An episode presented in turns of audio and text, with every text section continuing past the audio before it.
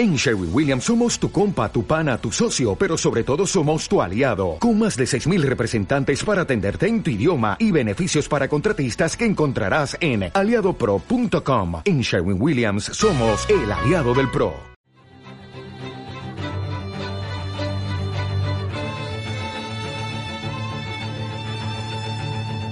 Recordamos que podréis continuar con este debate y hacer vuestras preguntas a los invitados en la página web de Facebook de Burbuja Radio. Nos vemos allí.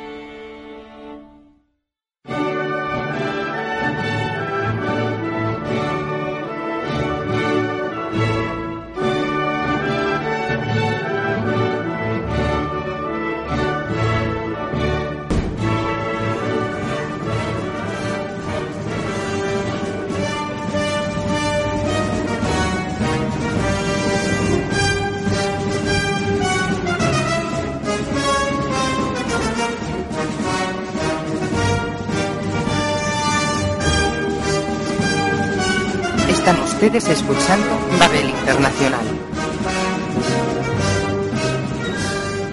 Bienvenidos amigos de Colectivo Burbuja a una edición más de Babel Internacional. Hoy vamos a tratar la, la actualidad de las elecciones presidenciales francesas. Eh, hoy se celebra el la primera vuelta de las elecciones a la que concurren 10 candidatos distintos de los que saldrán para la segunda vuelta eh, el presidente de la República Francesa. Para tratar de este tema y de la actualidad europea también, que está adjunta a estas elecciones, eh, vamos a contar con nuestro corresponsal en Austria, en Innsbruck concretamente, José Crespo. Buenas tardes, José. Muy, muy buenas tardes. Y también contamos con nuestro experto mmm, en Ginebra, José. Buenas tardes. Hola, buenas tardes. Eh, muy bien. ¿Por qué son, por qué son importantes la, estas elecciones presidenciales? Yo creo que son muy, muy importantes para el futuro de, la, de Europa, pero también son importantes como referente en España porque en, se puede contrastar la realidad española con la realidad francesa. Los uh, franceses pueden elegir directamente al presidente de la República. Existe, salvo por un pequeño detalle técnico, existe una separación de poderes entre el presidente de la República y el Parlamento. Se hacen elecciones separadas, cosa que en España todo va en una misma elección y en estas elecciones francesas tenemos 10 candidatos que concurren y directamente el directamente el pueblo va a elegir a, a, su presidente de la república al que después podrá pedir cuentas.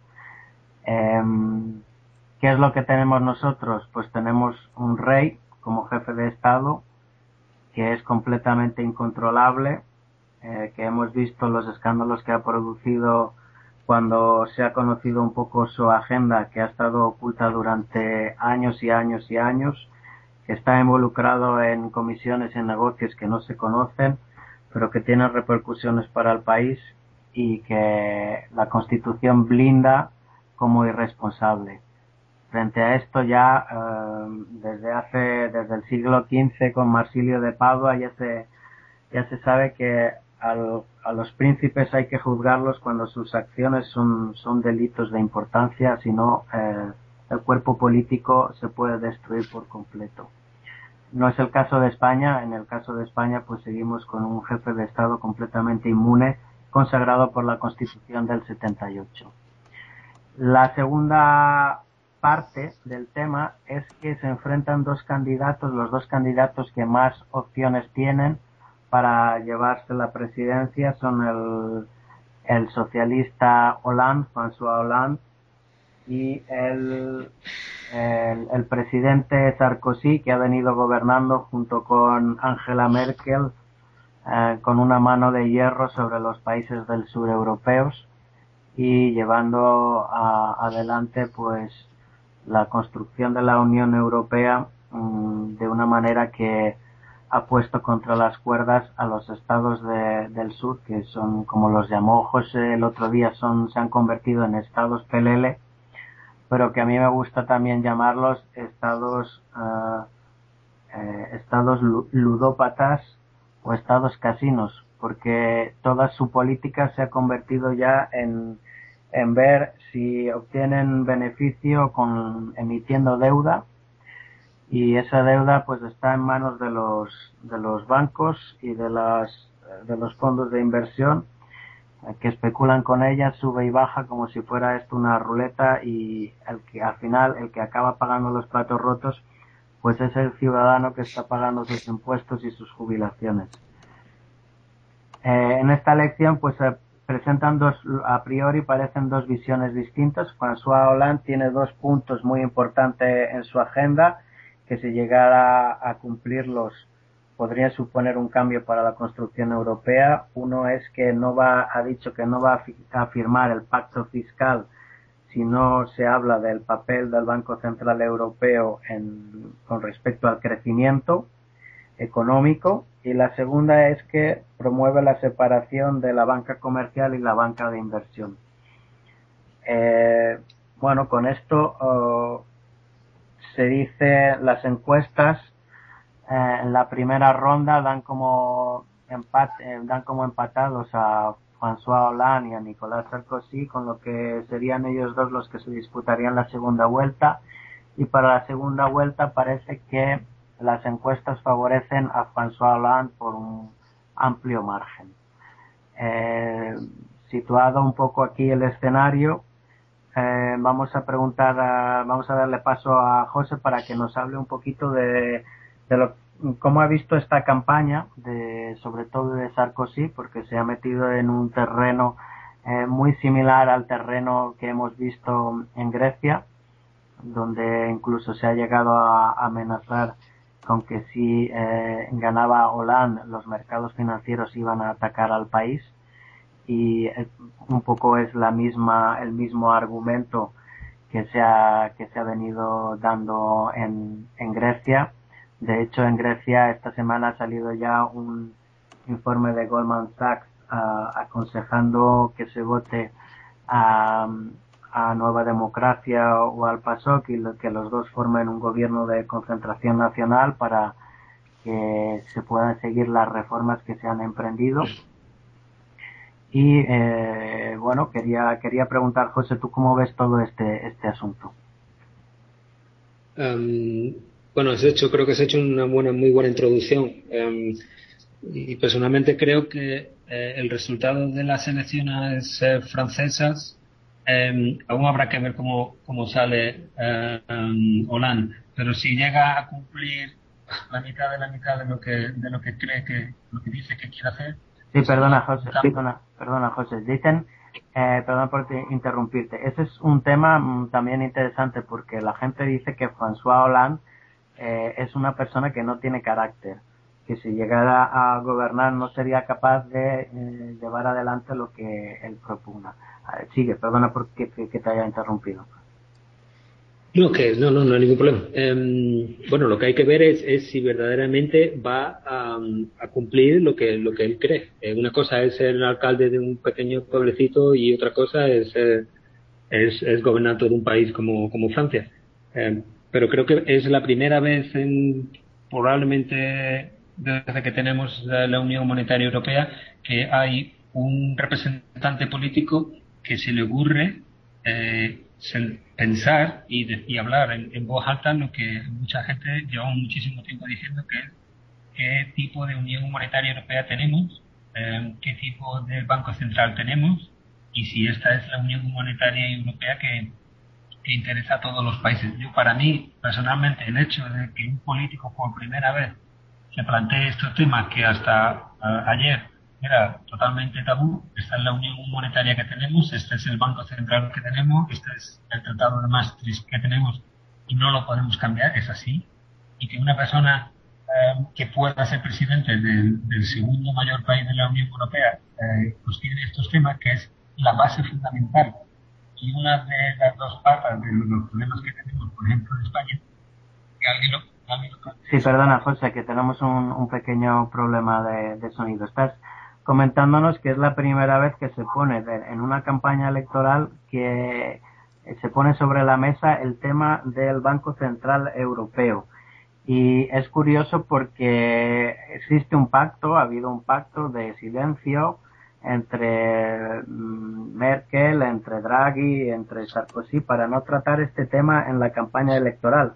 Lo que pasa es que parece que François Hollande lo ha sacado a la palestra. Sí, adelante, José.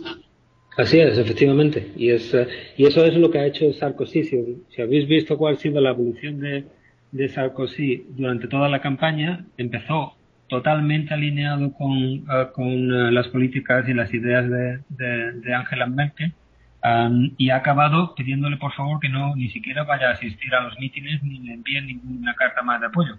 cuanto más cuanto más apoyo recibe Sarkozy de Merkel, eh, más aumenta a Hollande la diferencia en la intención de voto.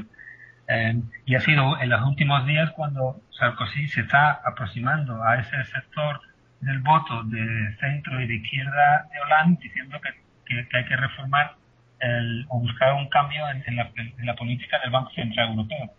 Si veis, se está aproximando desde la derecha hacia la izquierda y está tomando sus ideas de Hollande como, como, como suyas. Sí, sí, porque últimamente, perdona, porque últimamente hemos, eh, hemos estado leyendo ya que Sarkozy eh, se está eh, replanteando también, incluso lo ha dicho, que el Banco Central Europeo pues tiene que contribuir al, al crecimiento económico.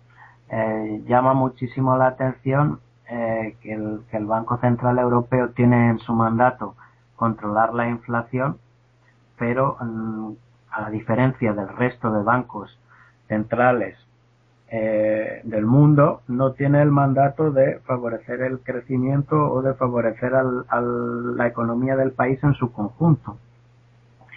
Eh, conclusión, pues mm, no tenemos inflación en la zona euro, pero tenemos una debacle económica mm, de proporciones bíblicas. Así es, y, y no solo eso, llega al punto de que a mí personalmente me parece muy gracioso que cuando las tensiones inflacionistas aumentan en, en Alemania, porque hay un repunte de la inflación en Alemania eh, proveniente básicamente del flujo de dinero que está saliendo de, de Grecia, de España, de Italia y que se está metiendo en el sector inmobiliario alemán, cuando Alemania ve que su inflación empieza a estar un poco descontrolada, el Bundesbank se desvincula totalmente de la política del Banco Central eh, Europeo y dice que va a tomar sus propias medidas para contrarrestar el aumento de la inflación. Es decir, tenemos un Banco Central Europeo que se supone que es independiente y que no puede ayudar a nadie, a ningún Estado, pero sí puede ayudar a las entidades. Eso está estupendamente y está muy bien. Pero el momento que el Banco Central Europeo no me interesa, pues yo tomo mis propias decisiones y actúo independientemente em, y, en completa eh, desvinculación con, con, el BCE. Em, y eso es lo que personalmente encuentro irritante. Creo que estamos, si estas son las reglas de juego, que son totalmente injustas, pero bueno, son las reglas de juego. Sí, perdona, José. Eh, Para todos. Sí, sí. Estás diciendo que las reglas de juego tienen que ser iguales para todos y no y Alemania pues cuando tiene un repunte de inflación no recurrir a, al buba. Em, eh, Pepe tú que estás has vivido mucho tiempo en Alemania estás ahora ahí en la frontera con Austria eh, viviendo en Innsbruck eh, el, siempre se ha dicho que el Banco Central Europeo es independiente eh, desde tu punto de vista, eh, ¿tú crees que el Banco Central Europeo es independiente del BUBA, es, independiente de la de, Merkel? Eh, en principio, en principio se supone que las decisiones son votadas en un consejo especial, ¿no?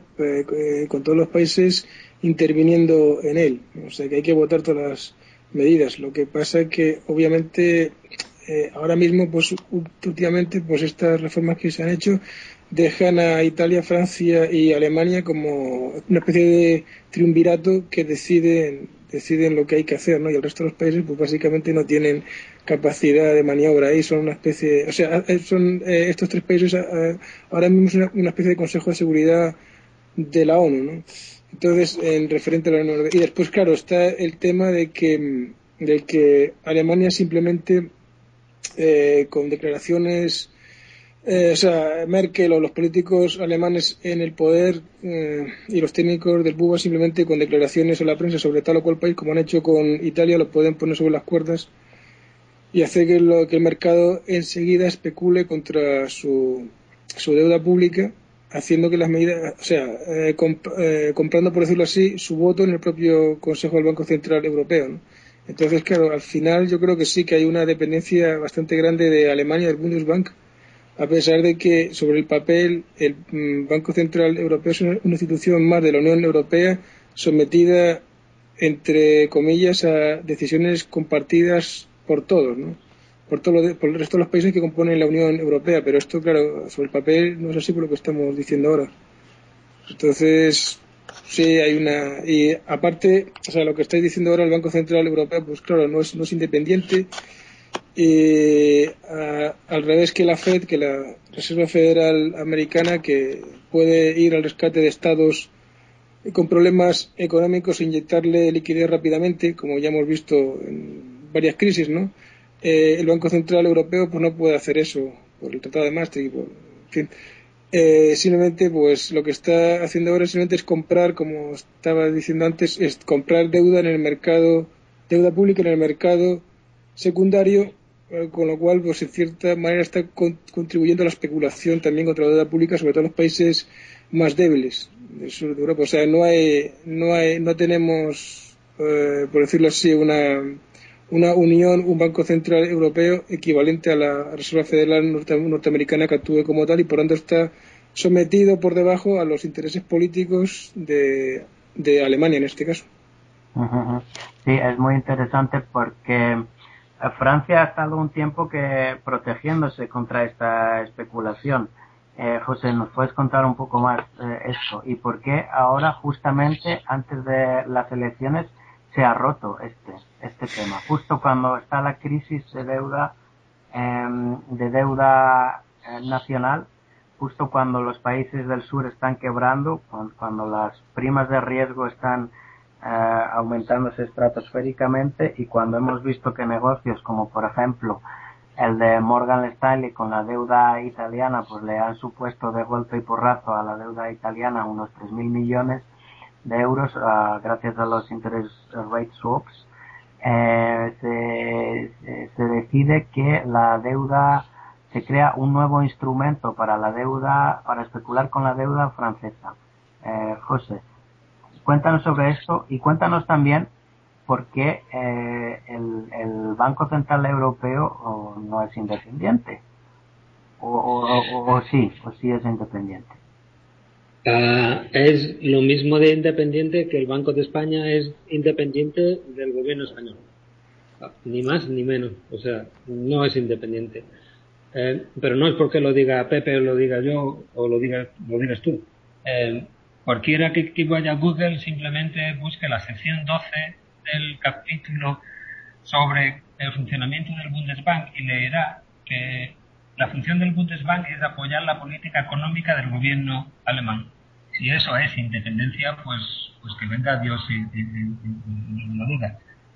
la constitución alemana establece que el gobierno es el, que establece el, Banco Central, el BUBA y basta una ley ordinaria para cambiar el funcionamiento del, del, O sea, cualquier gobierno puede en cualquier momento cambiar tanto los órganos de funcionamiento como, las como las funciones del, del Bundesbank. Y eso es independencia, pues vamos, no, no, no lo sé. Y esa es la base fundamental del, del, del BCE, que, es básicamente una copia del, del, Bundesbank para algunos, para algunos aspectos. Con lo cual, de independencia nada. Eh, lo que decía sobre Francia es un, es un Sí, el tema del el tema de la especulación con la deuda pública francesa. Es un tema muy muy importante y muy interesante porque eh, para contarlo rápidamente, eh, Francia lleva pues 13 años sin un mercado de, de futuros de deuda, eh, con lo cual especular o invertir sobre la evolución de la deuda francesa está muy restringido. Se pueden hacer a través del CDS, que ya algún día hablaremos porque tampoco está demasiado. No sé si sabéis que hay una prohibición a partir del día 1 de noviembre del uso de los CDS uh, naked. Naked, sí, sí. Que vamos, y eso va... vamos, a, vamos a decir que era una técnica para, para digamos, eh, ir a la ir a ir a la baja no contra contra la contra la deuda pública para que aumentaran los, los beneficios. Mm, efectivamente. Y entonces sin sin ese mercado que probablemente y después de lo que ha ocurrido con los CDS de, de, Grecia pues eh, ahora de buenas a primera Eurex que es la cámara de compensación de la bolsa alemana pues decide lanzar eh, un futuro sobre la deuda eh, francesa. Lo llama FOAT, F-O-A-T. Eh, lo interesante es, que durante 13 años no haya pasado y sea precisamente ahora, justo después de, que Sarkozy diga que si Hollande tiene gana eh, las elecciones, va a haber un ataque especulativo sobre la deuda francesa, cuando sea precisamente ahora cuando Eurex, que es la bolsa alemana, pues se le ocurra crear este, este, este, instrumento y no lo haya hecho, haya hecho durante los 13 años anteriores. lo interesante del tema es que las entidades americanas, sobre todo dos, tienen una fuerte presencia y una fuerte... Sí, sí, perdona, perdona, José, que tenemos un pequeño problema de sonido. Sí, dime. Estabas hablando sobre las entidades alemanas. Y que hay dos entidades americanas, americanas. que tienen eh, fuerte presencia y exposición a la deuda francesa. Eh, el, CEO de una de estas eh, entidades estuvo en noviembre pasado visitando a, Sarkozy. será pura coincidencia, pero en febrero el presidente de la CNMV francesa, del equivalente a la CNMV francesa, que también es coincidencia que es un antiguo ministro de Sarkozy, decidió levantar la prohibición que había sobre eh, la venta a corto de deuda. Eh, en fin, vamos acumulando coincidencias y la última coincidencia es la decisión de Eurex de crear este, este producto. Eh, la, última, la última coincidencia es que Eurex, de entre todas las entidades que puede elegir para gestionar, hacer de, de, gestor de, este nuevo producto, pues ha elegido a una de esas dos entidades que están hasta arriba de exposición a, las entidades francesas. Y dado que las entidades francesas están hasta arriba de las entidades españolas, pues por eso es tan importante saber qué es lo que va a pasar a las elecciones francesas, porque del futuro de las elecciones francesas va a depender mucho, en gran parte, el futuro de lo que ocurra con la deuda española y de lo que ocurre con la deuda española nos va a pasar a depender mucho lo que ocurra con el gobierno español. Sí, sí. Eh, entonces quiere decir que precisamente a la se ha dado la, la opción de, de manejar este tipo de, de derivados precisamente a la, a la entidad que más, eh, más, más deuda tenía, ¿no? mayor interés tenía en, en que en poder sacárselos de encima o en poder jugar con ellos. Efectivamente, el, en concreto es Morgan Stanley, va a ser el creador de mercado ah, encargado de, de, hacerlo.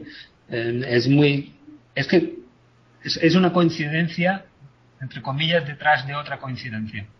Y el objetivo para, el que quiera verlo está muy claro, el que no quiera verlo, si os dais cuenta, la evolución de los CDS, de, de la deuda eh, francesa, hay muchísimo potencial hay muchísimo para ganar, no tanto con la deuda española que ya a, 520 sí, los, los ahora tienen, perdona, los PDS ahora de la deuda francesa tienen un recorrido al alza impresionante, eso, según las previsiones del déficit público para el año que viene de, Francia, que ya lo han situado creo que en el 3,9%, y la contracción del Producto Interior Bruto, claro.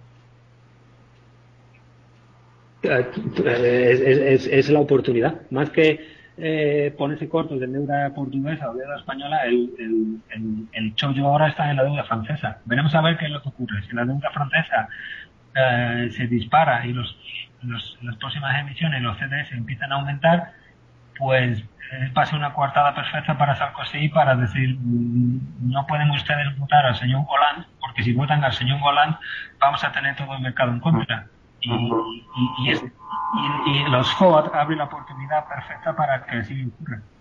Sí, y los FOAT eh, están ya en funcionamiento, podrían entrar en campaña electoral. Sí, empezaron hace tres días, cuatro días, y, bueno, eh, no, no, soy adivino, no, no, sé lo que va a pasar la semana que viene, ni la otra, ni de aquí al día 6 de mayo, cuando sea la segunda vuelta, pero es, es muy probable que, que, haya mucha especulación con, con, ellos, porque Vale, pues tenemos, tenemos un, perdona, tenemos un invitado inesperado dentro de la campaña electoral y es un nuevo derivado. En esta burbuja de derivados que ha provocado la crisis económica, ah, de repente, y, para salir de ella parece que ahora necesitamos otro nuevo derivado. Hay algunas personas que dicen que esto es bueno porque va a meter liquidez en el mercado de la deuda eh, francesa pero yo me pregunto, ¿es que queremos que los estados se conviertan en una especie de croupier donde el dinero de sus ciudadanos sirvan para eh, enriquecer a las, a, los, a las entidades financieras y sirvan para que los estados puedan gastar eh, sin, sin, sin ningún apoyo en, en la economía real de sus ciudadanos? Porque al fin y al cabo, eh, si se crean estos instrumentos, ni los estados ni las entidades necesitan de la economía real. ¿Qué opináis vosotros, Pepe?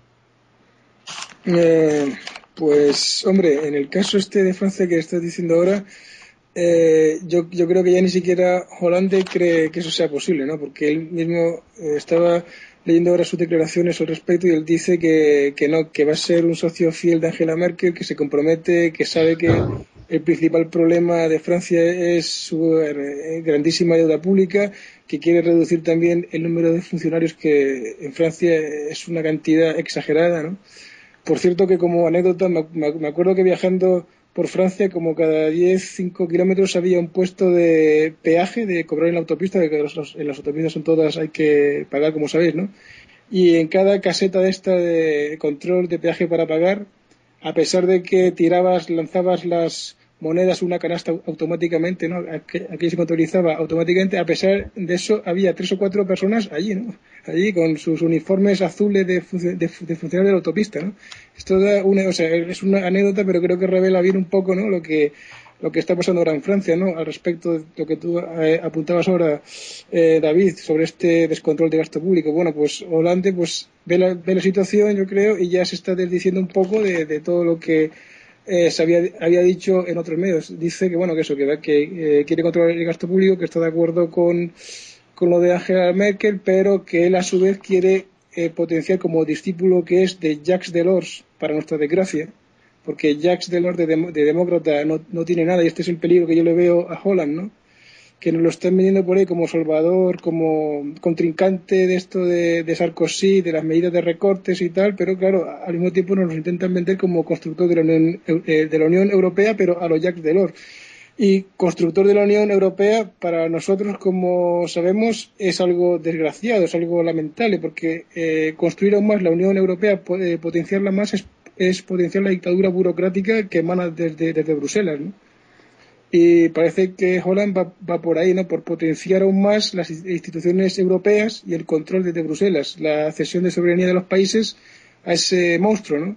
O sea que yo, yo soy muy escéptico sobre que este hombre realmente, realmente pueda mejorar la situación si bien es cierto que, como tú comentabas ahora, David, hemos llegado a un punto final en el que no podemos tirar más de la deuda, de la deuda pública de los países.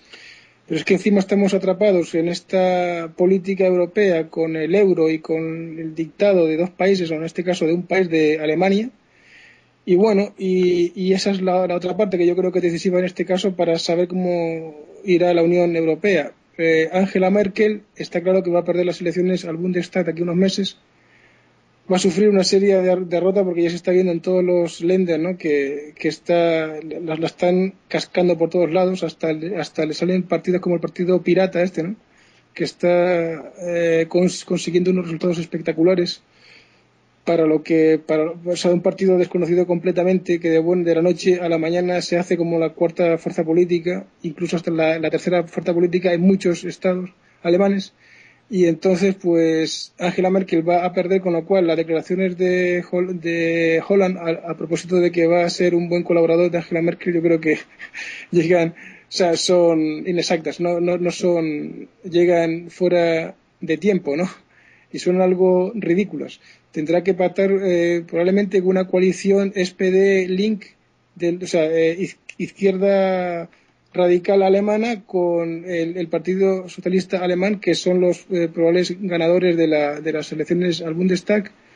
Y a su vez, Holland está sometido también a una coalición que tiene el SPD con, la izquierda, con la izquierda, o sea, una coalición similar a la que hay en Alemania ahora entre el SPD y los Die Linke, es la que hay en Francia entre el partido, entre el Partido Socialista francés y los izquierdistas, esto, ¿no? de Francia eh, en Francia y los izquierdistas lo que le están eh, pidiendo a Holland es que celebre, celebre un referéndum para que el pueblo francés eh, declare o decida si se quiere seguir perteneciendo a la Unión Europea tal y como está montada con el Tratado de Maastricht o no. Y bueno, y Holland tiene que vencer también dentro de esa coalición pues esta tendencia de la izquierda radical a, ir por otro camino distinto al, que se ha transcurrido, al que llevamos hasta ahora de la mano de, Mercosur. Y yo creo que, bueno, que esto, aquí está, el, para adivinar lo que va a pasar en el próximo tiempo, yo creo que aquí está el meollo si estas dos pequeñas izquierdas radicales, tanto en Alemania como en Francia, al final podrán dirigir la política de los dos partidos socialistas, tanto el alemán como el francés, que en buena parte es lo mismo que Sarkozy, lo mismo que Merkel, pero con más Europa, con más, con más eh, burocratización de la Unión Europea. Sí, bueno, vamos a vamos a vamos a ver eh, si Hollande es capaz de llevar a, a cabo esto, estos dos puntos, porque a mí me parece fundamental que se abra primero el debate sobre el Banco Central Europeo, porque para mí es la peor institución del mundo, como decía Krugman, y eh, por una cosa que yo considero fundamental es que se separe la banca de inversión de la banca de la banca de ahorros porque no hay manera de otra forma no hay manera de que eh, se, se cree economía real. Eh, hemos visto que eh, gran parte del problema que tenemos a nivel del globo sin entrar ya en los problemas de democracia que tenemos en la Unión Europea los problemas de de los burócratas estos incontrolables es que mm, la economía se ha financiarizado. Todos son, son derivados. No sé, qué hay, seis, seis, siete veces, no sé cuánto es.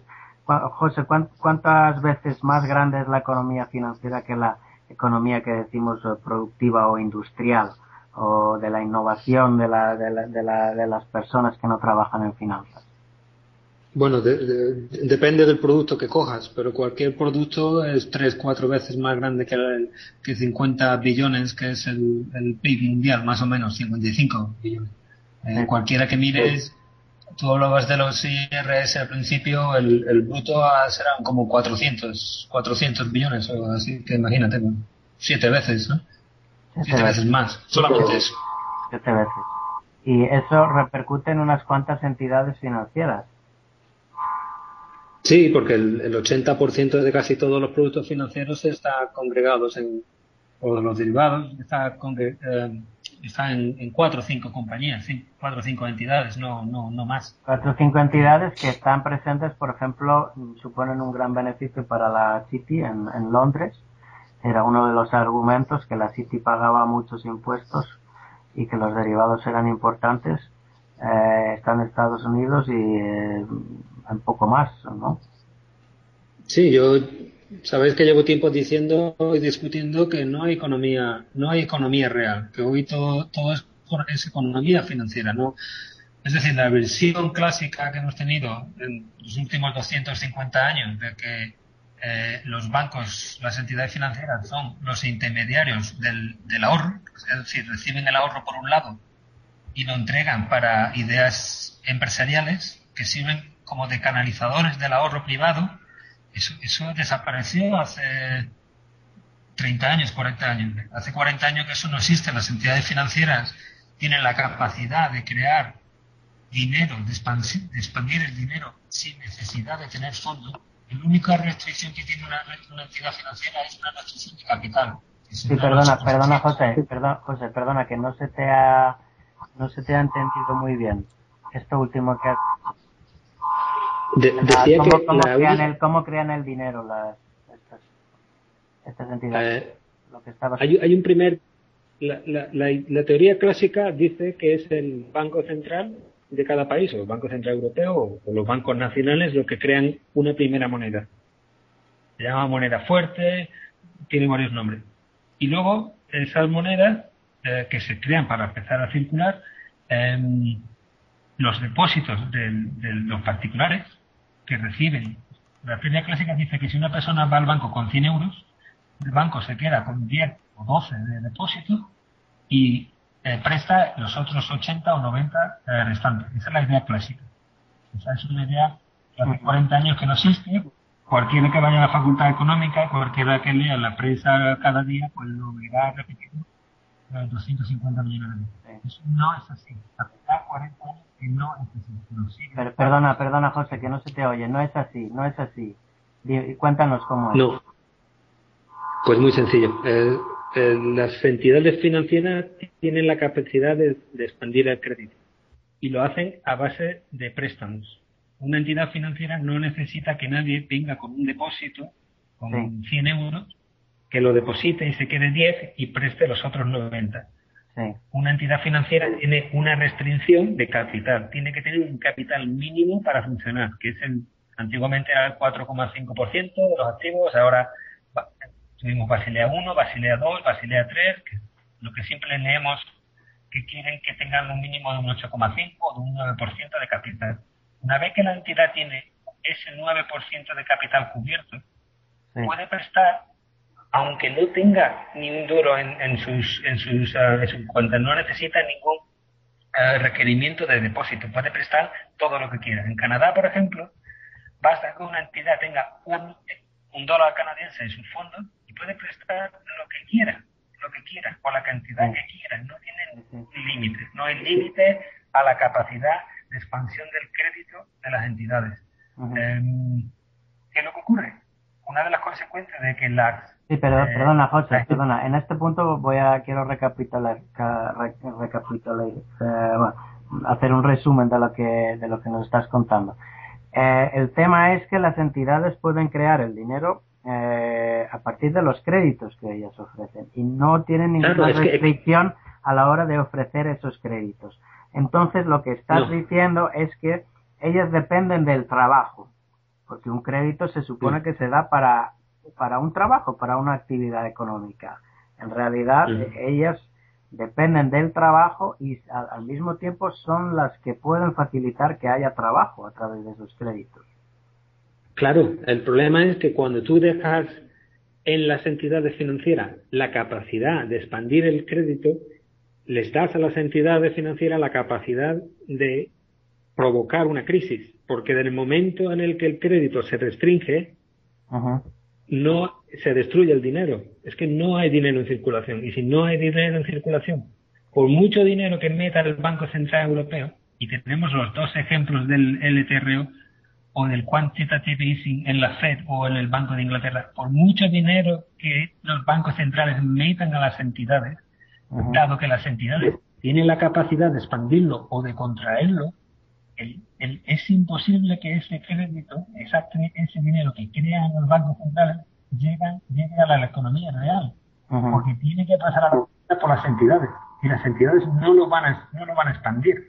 ¿Por qué no lo expanden? Porque tienen un montón de deuda que tienen que pagar y prefieren dejar el dinero de vuelta en el Banco Central Europeo antes de prestarlo. Sí. Sí, sí. es, lo que hemos, es lo que hemos estado viendo, salvo en las entidades españolas que ya están con el agua al cuello y, y, ya es que no, para los gastos corrientes, es que ya, ya, es que ya no se pueden permitir el lujo de, de dejarlo en el, en el Banco Central Europeo. Me perdona que te haga ya una, una pregunta. Me comentaba un miembro del colectivo Burbuja que hasta, hasta cuándo era sostenible esta, esta burbuja de, derivados. El aumento constante de, derivados.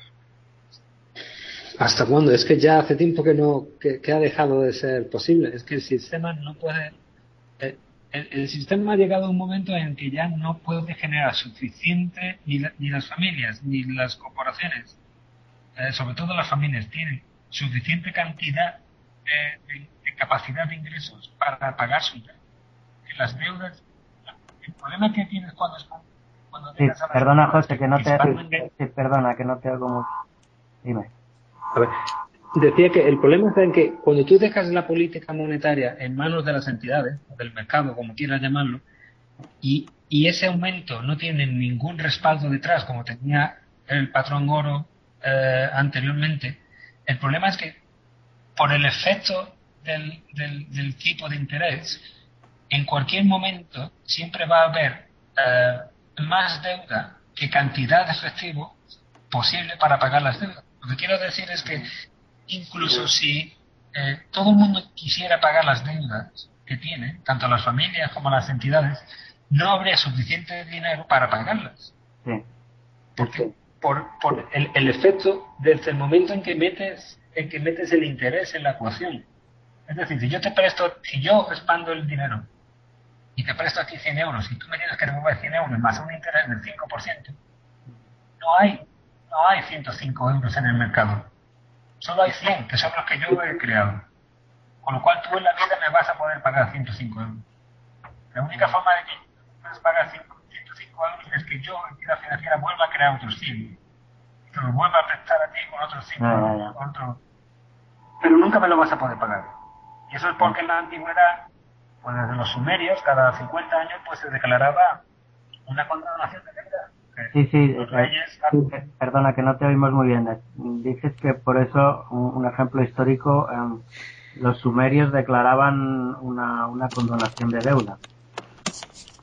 Claro, claro, cada, cada cierto tiempo el sistema tiene que resetearse y la única forma de resetearse es, es, es, es la condonación de las deudas. Muy bien. no, es la única forma de que el sistema vuelva, porque todo el sistema está funcionando y se basa en, el nuevo crédito. Si no hay nuevo crédito, si no alguien no se endeuda, el, el, si tú tienes un PIB que el 60% es consumo privado, pues la única forma que el PIB aumente es que endeudes más a las familias. Desde 1970, en cada crisis que hemos tenido en cualquier país del mundo, la solución ha sido endeudar a las familias. Y ese sistema ya, ya ha llegado a un tope, las familias no pueden endeudarse más. Por eso no hay solución a la crisis. La única solución es condonar las deudas y hacer un reseteado de partir desde cero. O introduces una nueva moneda y, y, y, y, condonas la deuda. Es que no hay ninguna otra forma. Soluciones del tipo griego te perdonan el 80% de la deuda no llevan a ningún lado porque de aquí a seis meses vas a tener otra vez el 100% del PIB en, deuda. Porque no, tú no puedes generar los suficientes recursos para devolver la deuda desde el punto de vista, desde el momento que hay un interés. Y el interés más el principal es mayor que el principal. Es imposible pagar las deudas. Las deudas nunca se han, nunca, las deudas existen por, por, por control. Es control a la sociedad, no es por, por otra razón. Cualquier entidad financiera que concede un préstamo sabe perfectamente si esa persona la va a poder pagar o no. Y, lo mismo ocurre con los estados. Y eso es algo que históricamente las entidades financieras han hecho desde que el Banco de Inglaterra se hizo privado. Y, es perfectamente. No, no, no, esta crisis no es nueva. Hemos tenido crisis basadas en el endeudamiento de las familias y de los estados, pues montones de veces. Muy bien, muy bien, José. Eh, Pepe, a mí todo este tema eh, me lleva a, preguntarme muchas cosas eh, relacionadas con la acción de la ciudadanía. ¿Qué puede hacer la ciudadanía con respecto a esta crisis de deuda, con respecto a esta unión financiera y, pública de los, de los políticos y los financieros para quitarse la soga al cuello que tienen echada Mm, se me ocurre, por ejemplo, Pepe, la, la huelga general revolucionaria, la estrategia de los sindicatos contra el capital industrial, esto no tiene ningún sentido hoy en día porque vemos que precisamente es la falta de, trabajo y la falta de capital industrial y esta financiarización de la economía la que está la que está produciendo el tema. Cuál es la cuál es el cuál sería el equivalente sacar el, el dinero de las de las entidades pues parece que tampoco porque aunque tengan un dólar te pueden dar crédito el que quieran no eh, bueno eh, normalmente bueno, yo no soy muy entendido en esto financiero, simplemente aplicando el, sentido común, pues si los pasivos y los, o sea, se, supone que cualquier empresa tiene que cuadrar pasivos con activos para no entrar en quiebra, ¿no? Cuando tiene más una, o sea, cuando tiene más pérdidas que ganancias, obviamente y no consigue crédito porque nadie le quiere dejar nada, esa empresa tiene que declararse en quiebra. No sé por qué con los bancos no pasa eso, hombre, claro, no pasa eso porque es una, son una empresa muy, muy especial, ¿no?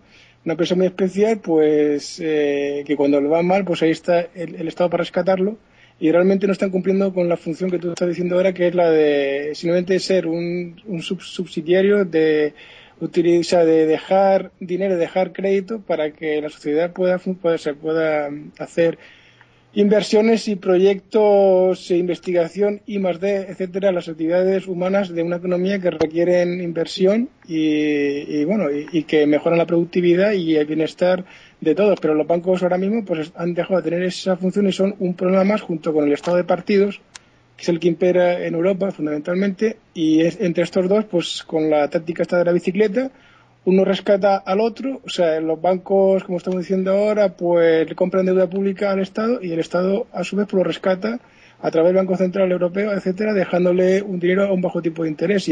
pero claro, eh, de ahí, de ese círculo vicioso, no sale el crédito que tiene que salir normalmente para la sociedad civil, que es en último término la que, la que crea riqueza en un país.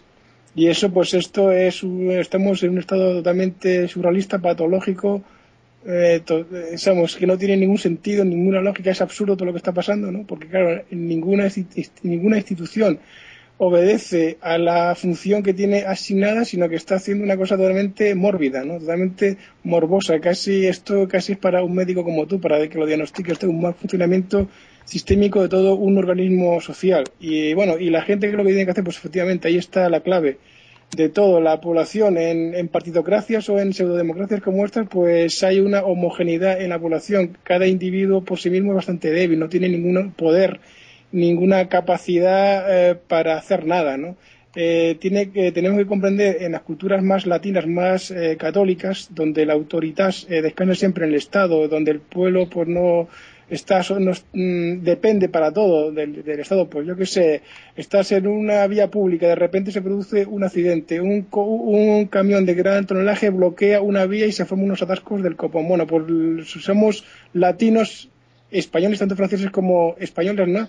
estaríamos pues cagándonos en la autoridad que nos aparece por ahí en el tiempo necesario para arreglar el problema. Otros estarían criticando a los políticos, mientras que, bueno, mientras que en sociedades más asociativas como la norteamericana, la antigua, claro, pues simplemente se forma automática y espontáneamente entre los ciudadanos, se forma una especie de, asamblea, ¿no? Y en, esa asamblea sale un poder ejecutivo para inmediatamente, sin necesidad de pensar en ninguna institución estatal, arreglar el problema que es remover ese camión que está obstruyendo la vía pública. Bueno, es una anécdota quizás algo chosca, ¿no? Pero revela muy bien también una mentalidad que no tenemos en Europa y más en los países del sur, que es necesarísima ahora, para precisamente responder a este enroque, ¿no? a este bucle cerrado en el que se ha enrocado el Estado con los bancos, que es que la sociedad española sociedad, eh, tiene que ser una sociedad civil, potenciar el funcionamiento de la sociedad civil al margen del Estado, asociarse en, en asociaciones del más variado tipo, pero principalmente la que nos interesa a nosotros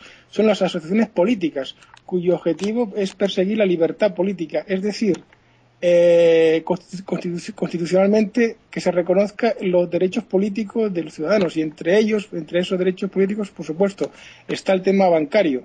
O sea, los bancos no pueden ser oficinitas, como hemos visto en España, eh, oficinas o apéndices del poder autonómico del poder político correspondiente. Eso tiene que estar mucho más abierto. Tiene que estar abierto a la sociedad civil, por supuesto, no, no cerrado como está ahora. Y, es, y, los, y los poderes tienen que estar separados de raíz, tanto en, el Estado como en las universidades, como, las cajas, como los bancos, ¿no? Tienen que haber poderes intermedios y poderes separados que nos aseguren la transparencia informativa y la auditoría de estos de estas instituciones de estos de estas empresas que no son empresas eh, normales porque afectan a la vida económica de toda una nación y son responsables, en último término, como ya decía Thomas Jefferson, si no se controlan bien de la esclavitud de toda una nación a través de ese mecanismo que también contaba ahora José, como es el mecanismo del interés, ¿no?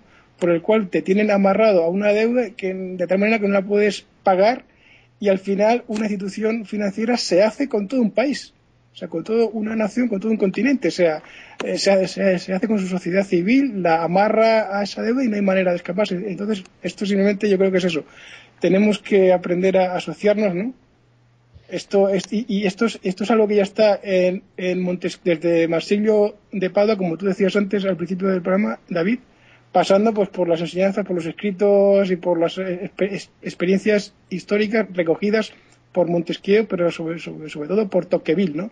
En su democracia americana. Ahí está, ahí está gran parte, gran parte de la, implementación de estas medidas de asociación civil. muy de acuerdo, eh, Pepe. Y eh, hemos llegado a un punto en el que la situación política en España es insostenible. Tenemos un rey que se va de orgía africana mientras su gobierno planea unas medidas que van a acabar con 6 millones de parados al final del año, donde la mitad de estos parados están quedando sin ninguna prestación, donde el tejido productivo está completamente destruido y donde los señores del ladrillo están clamando por más recortes en sanidad y educación. El estado de partido se ha convertido en un estado delincuente, en un estado eh, ludópata que depende de las sociedades eh, financieras y en el que los ciudadanos pues son simplemente un número a reprimir. Eh, para acabar, José, muy rápidamente, ¿qué dos medidas podría hacer el Banco Central Europeo para que de la noche a la mañana se acabara todo este fisco de la crisis de deuda soberana? Pues algo muy sencillo, que haga lo mismo que hizo el Banco Nacional Suizo cuando dijo que la paridad eh, franco-euro iba a estar al 1,20.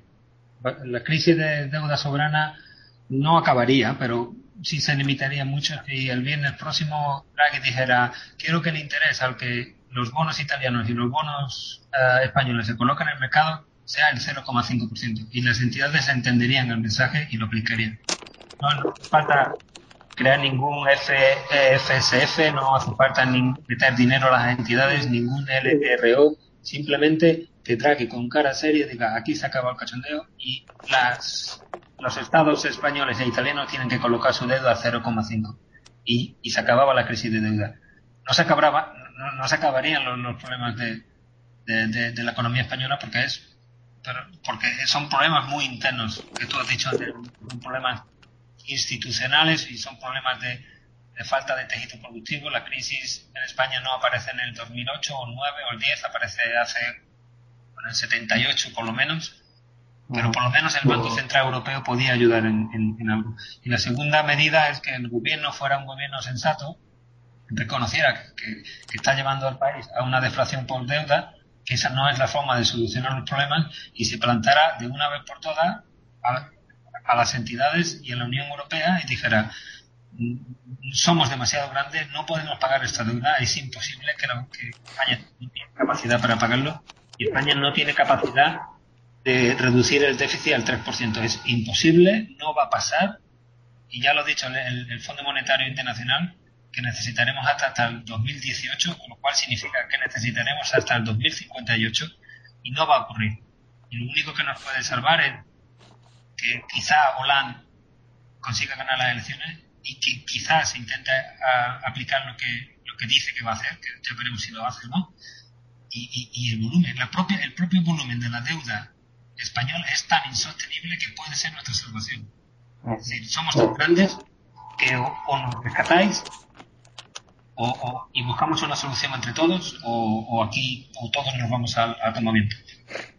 Sí, pues vamos a ver si se abre con las elecciones presidenciales francesas, se abre el debate que necesita Europa, que como ya han visto estaba completamente silenciado por Angela Merkel y Nicolas Sarkozy.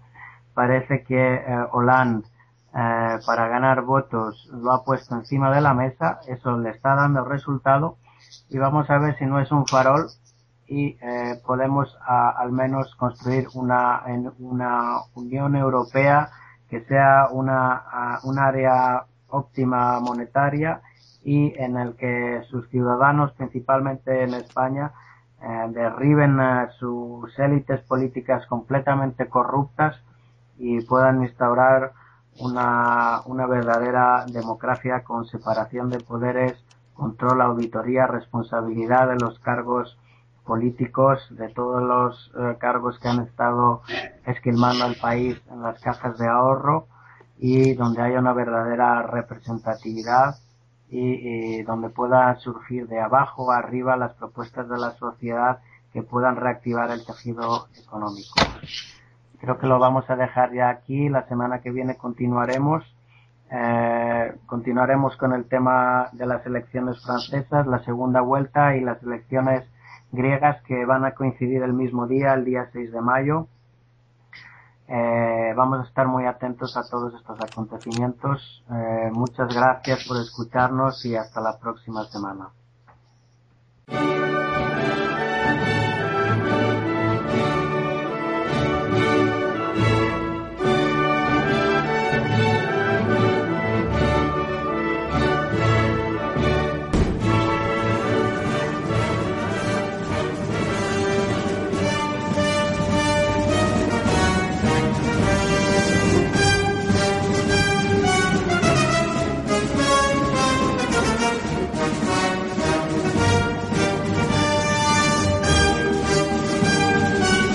Están ustedes escuchando Babel Internacional.